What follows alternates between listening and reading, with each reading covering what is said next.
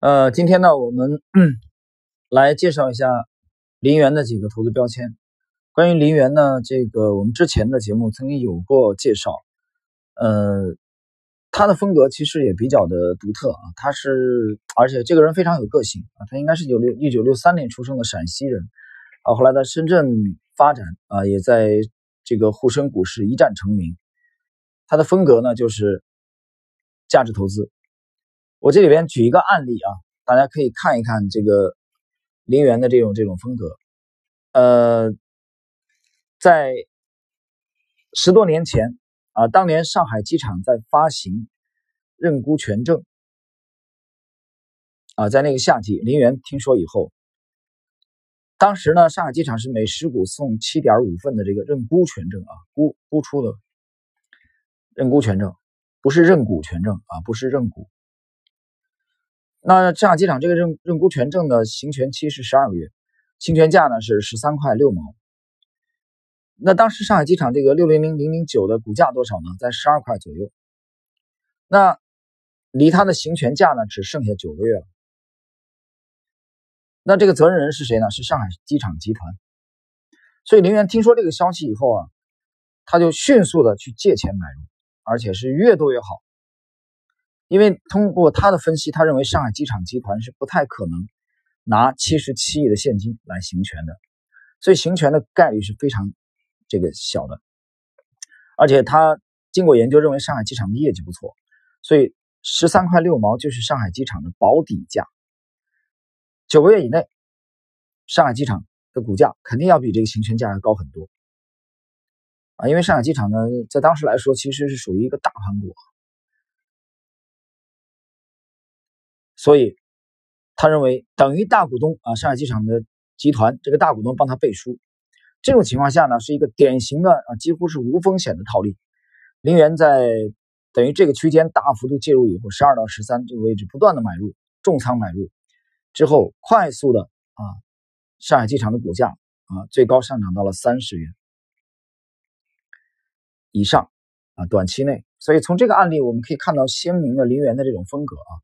他介绍他的风格的时候，曾经谈到过一个确定性的这个标签啊，他会算账啊。这个后边呢，我们通过几个技术技呃，通过几个指标啊，呃，其实主要是财务指标，因为它是偏这个价值投资的。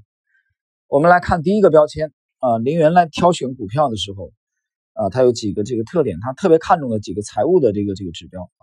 他有一个观点，他认为买股票就是买公司，林园认为好股票就是好公司。啊，这一点他非常的这个，呃，对巴菲特特别的，嗯，崇拜啊，也详细的研究了巴菲特的理论，当然也提出了他个人的一些啊，跟中国股市结合的，比如说我们来看第一个林园财务啊投资标签的第一个这个，就是把重点放在股东权益的报酬报酬率，而不是这个每股收益啊，我们知道中国股市。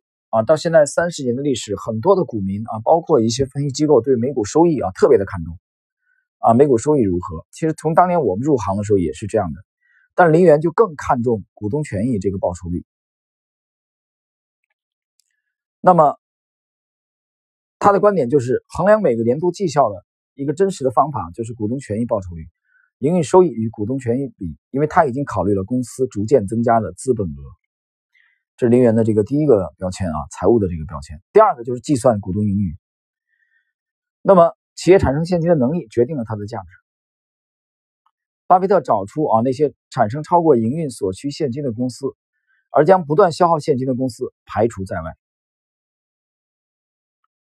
所以林园特别特别看重啊股东计算这个股东盈余。第三，他他特别偏爱高毛利率的公司啊高毛利率。那高毛利率呢？它反映的是不只是一个壮大的公司，同时也反映出啊经营者控制成本啊控成本控制的比较好。所以你看林园投资，当然林园投呢其实主要是消费类的公司啊，包括医药啊，他对医药也特别偏爱，包括消费品啊，他经常讲，经常会买进一些跟吃有关系的、跟嘴巴有关系的啊股票。那这些股票都有一个特点，就是往往大多数都具有高。的毛利率啊，这是林园的第三个标签。第四对于保留的每一块钱的盈余，可以确定公司至少已经创造了一块钱的市场价值，啊，所以这是一个快速的这个财务检测的这个指标。它不仅啊会告诉你企业的优势，同时也让你知道经营者如何理性分配公司的资源。那么，这是林园的这个第四个啊，第四点，我们讲了它的第四个啊这个标签。然后呢，具体到财务指标啊，林园在挑选一家公司，他认为好公司对应的就是好股票啊，很简单。但这一点其实我持保留意见，我认为好公司不一定对应着好股票，好公司在某些阶段才是好股票。换言之，那么这个好股票也不一定是好公司，因为好股票在有些时间段它根本就不是好。公司它的业绩并不一定很好，但它同样能给我们带来股价的这个收益啊，这是后话，以后有机会我们再啊再聊。我们继续来看林园的这个挑选公司的财务的啊，他看中的六大财务指标。第一个是利润总额啊，他看绝对的绝对数，利润总额怎么怎么理解这个啊？我举个例子啊，林园他对企业的年利润总额的定义，他认为你最少啊一个亿。你如果一年都赚不了一个亿的利润总额，我看都不想看啊！比如说，这个在零三年前后啊，当时这个钢铁行业比较红火的时候，十多年前，那中国的这个宝钢股份啊，呃，武钢，武钢应该是六零零零零五吧，宝钢是六零零零幺九，这两家企业每年它都能赚上百亿人民币的利润，招商银行每年啊，当时也能赚几十亿人民币。所以林园特别看重这个一个上市公司啊，你一年你辛辛苦苦只赚了几百万啊，林园这种公司他看都不想看，他设定了一个这个一票否决的，就是你一年都赚不过一个亿，我都不看你。所以他挑选重仓股的时候，很直观的一个标准就是考察它的利润总额是否足够大。他一旦呢知道，他就通过这个就知道这个这个家企业的赚钱能力。啊，这个比较独特。这第一个财务指标。第二，每股净资产。啊，关于每股净资产，呃，每股净资产对很多的分析师而言，或者市场人士，或者私募基金啊、公募基金特别看重。但刘岩关于每股净资产，他有他个人的看法。他认为，能够赚钱的净资产才是有效的净资产，否则就可以说是无效的净资产。举个例子。比如说啊，上海房价大幅度上涨以后，有些人啊要对上海的商业股票的净资产进行重估啊，它的价值重估，理由是上海的地价已经涨了吗？大幅度上涨，重估以后，那这些商业股的净资产应该也大幅度的升值。但林园不这样认为，他认为这种升值不能带来实际的效益啊，最多就是个纸上富贵。因此，关于每股净资产的高低。并不是林园判断企业好坏的重要的财务指标。换言之，他认为这个指标可以经常被人为的修饰和操纵。那么，与其你去判断它为什么去被操纵，你还不如干脆不关心它。所以，对每股净资产，林园不放很多的心思去研究。啊，第三，又是一个一票否决的净资产收益率低于百分之十。啊，如果一家公司的净资产收益率低于百分之十，林园连看都不想看。那么我们知道啊，其实有初步财务知识人都了解一个常识：净资产收益率的水平的高低，主要的反映的是上市公司盈利能力的大小。那么，在上市公司不断增资扩股的情况下，净资产收益率是否还能维持在较高？的水平，这个较高的水平，零元的量化标准就是百分之十，不可以低于百分之十，最少。这样的话，高于百分之十才能反映上市公司的业绩成长性啊，它保持足够的成长性。而成长性是零元特别看重的，而且，那么你去发现，净资产收益率越高的公司呢，它的经营能力越强。比如在零三年，林园大举的买入六零零五幺九的贵州茅台，这其中除了茅台当时账面上的现金资产，它的净资产收益率啊，起码是应该在百分之八十以上。那也就是说，你投资了一百块，每年能赚八十块。林园对六零零零三六招商银行的北京分行，他进行过调研，他发现他的净资产收益率也至少高达百分之五十以上。所以林园在挑选公司的时候，他的净资产收益率一般都要求应该大于百分之二十，最低也不能低于百分之十。你低于百分之十，他看都不想看。换言之，就是刚才我讲的一票否决。这第三，我们来看第四个财务指标，毛利率啊，刚才我们讲过，毛利率要高。稳定，而且毛利率的啊这个趋势是逐渐的上升。不但要看单一的毛利率指标，单一一个季度啊一一个年度的毛利率指标，而且要看啊连续的几年、连续的几个季度毛利率的指标有没有逐渐的走高，这是林园特别看重的。那么一个较为啊比较容易量化的，就是林园特别看重毛利率高达百分之二十以上的企业。而且毛利率要稳定啊，你不要大起大落。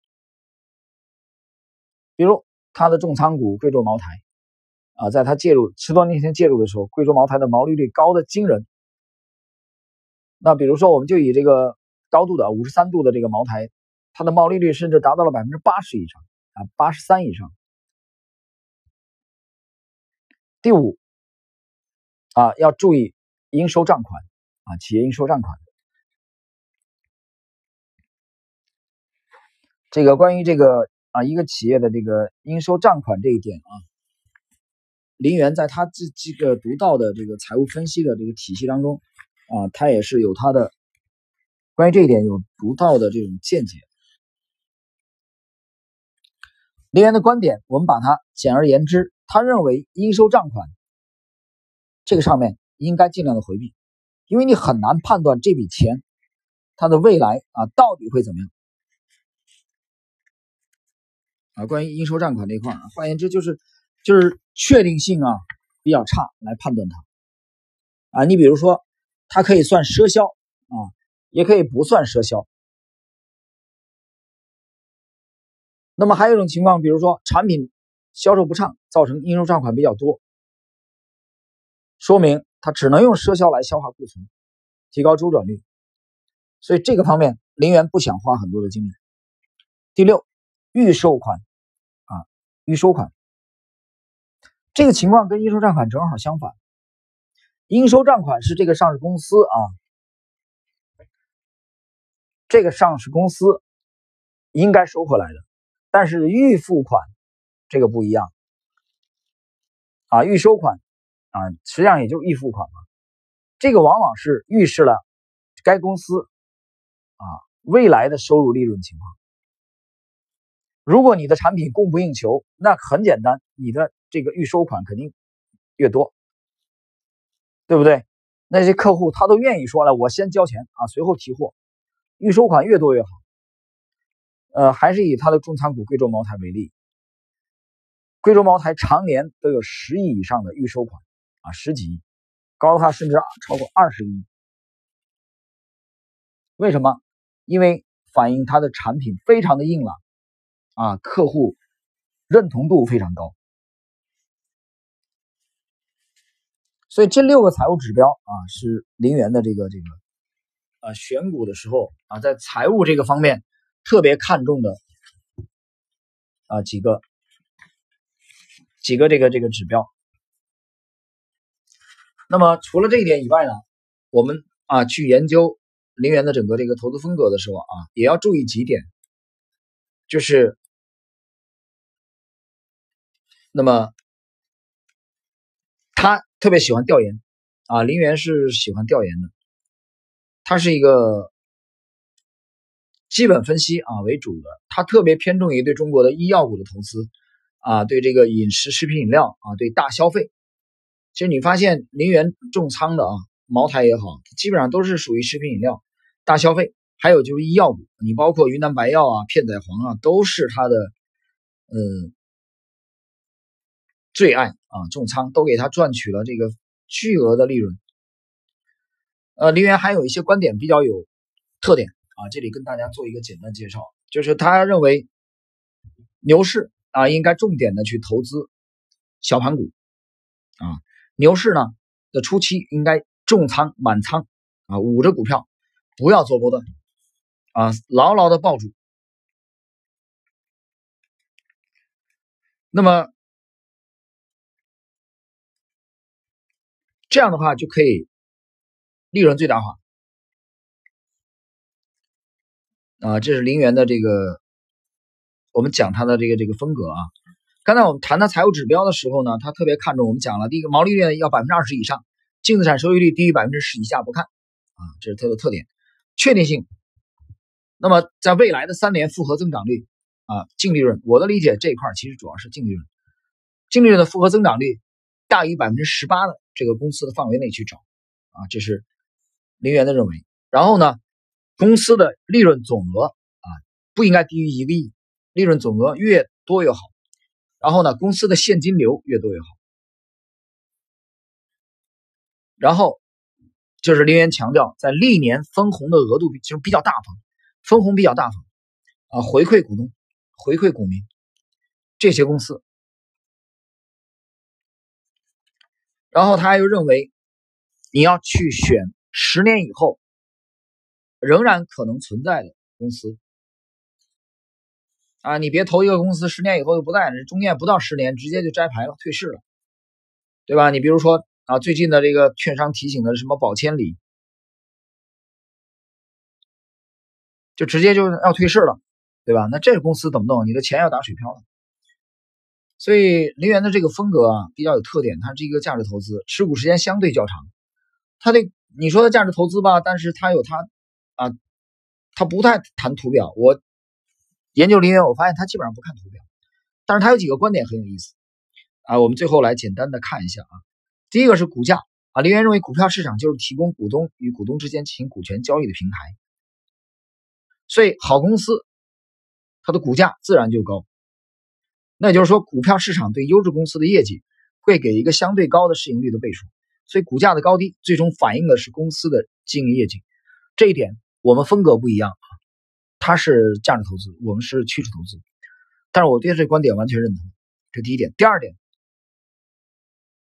刘源认为，每年都创新高的公司一般都是好公司，这些公司基本上都是市场中比较能赚钱的公司。那么从一个较长的时间段来看，这类公司的风险啊要比一般的公司要小。那么关于这一点，我同样非常赞同啊。虽然我们的风风格不同啊，他是价值投资，我们是趋势投资，对他这个观点我也赞同。第三啊，他说你不要去纠结啊一个公司的有没有遭到基金的减持，我对这个也赞同，因为一家基金减持。